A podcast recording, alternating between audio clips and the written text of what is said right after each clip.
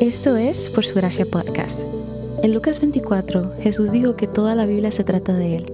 En cada episodio vemos un breve resumen de lo que está sucediendo en pasajes de la Biblia, cómo estos revelan a Jesús y arrojan luz al Evangelio.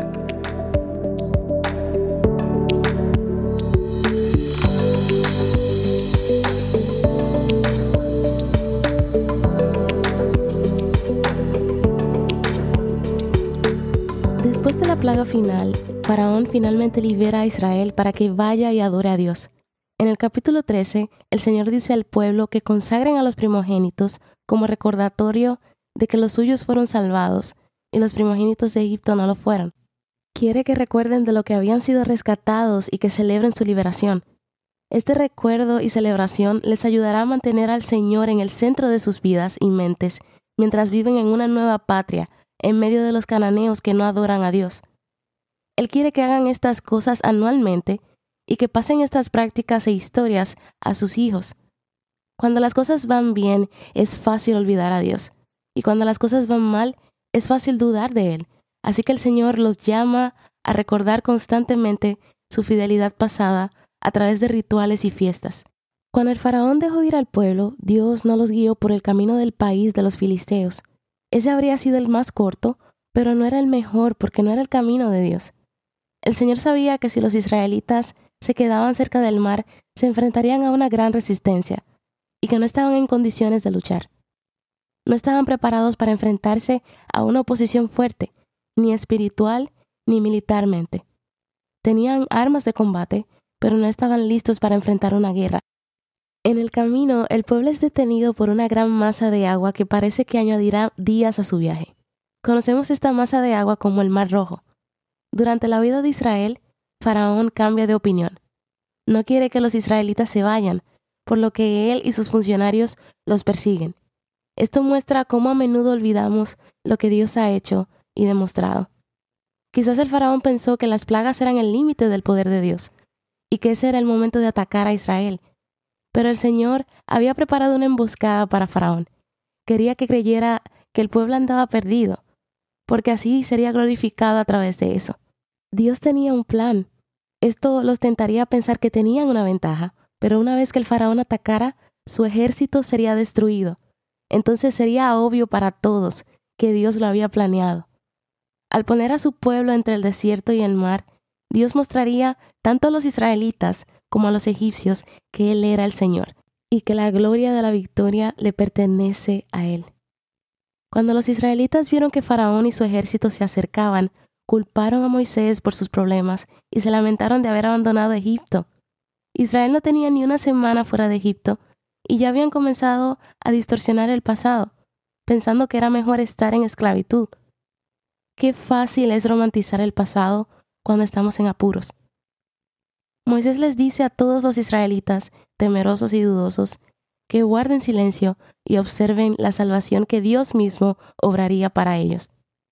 Dice que lo único que debían hacer era guardar silencio y estar quietos. Ahora, este es un versículo que con frecuencia se saca de contexto. Este fue un mandato específico para el pueblo de Israel, para la ocasión en la que se encontraban. No es un mandato para todos los tiempos y todas las personas porque el mismo pueblo al que se le mandó a estar quieto, más adelante será entrenado para pelear en batalla. Este grupo de millones de personas estaba siendo dirigido por el ángel del Señor. La identidad de este ángel del Señor es un poco borrosa aquí, pero parece ser una teofanía. Teofanía es la palabra extravagante que se usa para referirse a la manifestación física de Dios en la tierra. El texto menciona a Dios guiándolos con una columna de nube durante el día y con fuego por la noche. Una nube podía protegerlos del sol en el calor del desierto, y si no tienes electricidad en el desierto por la noche, es muy útil tener un fuego para iluminar tu camino o mantenerte caliente durante la noche. Si pudieras elegir dos compañeros de viaje por el desierto que no sean humanos, esos son exactamente los que querrías para el día y la noche.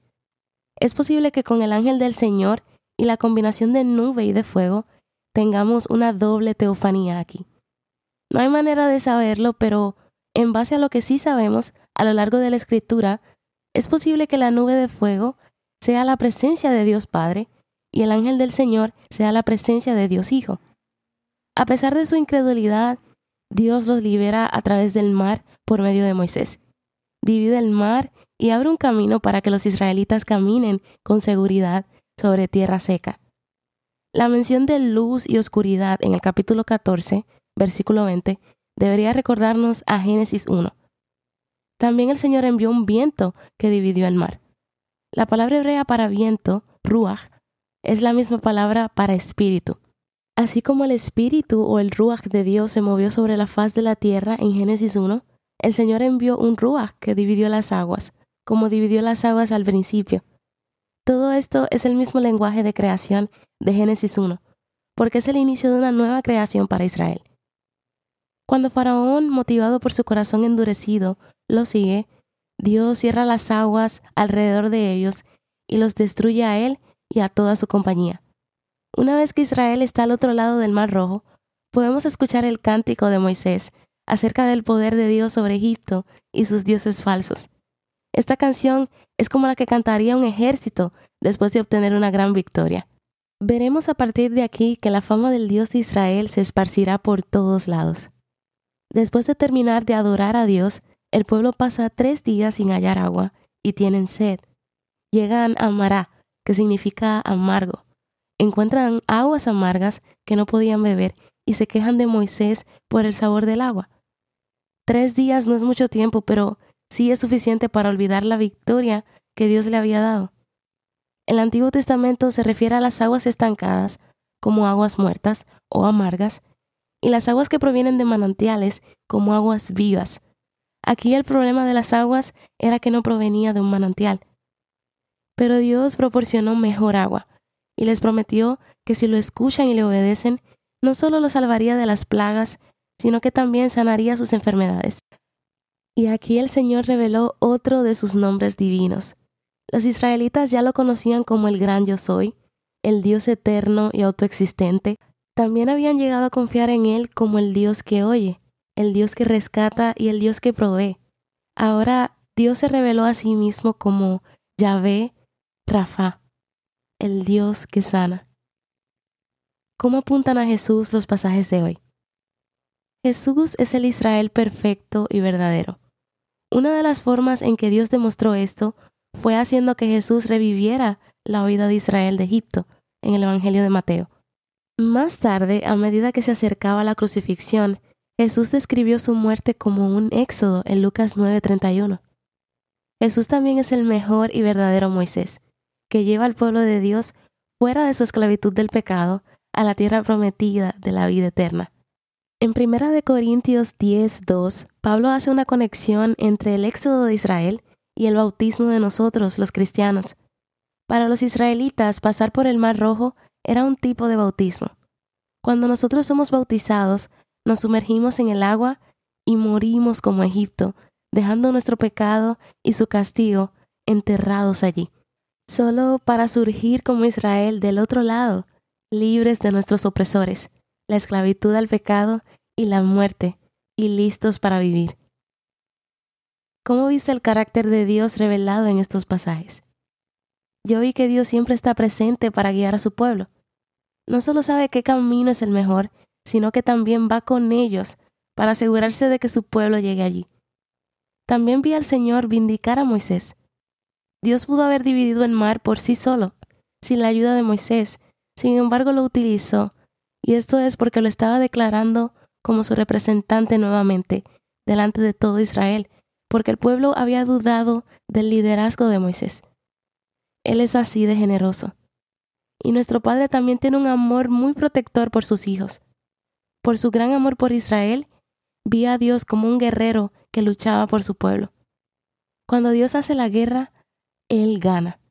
Y tiene soluciones que ni siquiera podemos concebir. Nadie habría pensado ni siquiera en orar por un camino a través del mar. Pero Él ya tenía todo planeado.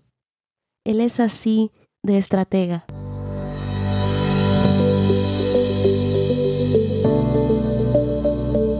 Gracias por escuchar Por Su Gracia Podcast. Por Su Gracia es un ministerio dedicado a estudiar la Biblia con el objetivo de descubrir el glorioso Evangelio de Cristo en todas las Escrituras. Para más recursos, sigue la cuenta Por Su Gracia Estudios en Instagram.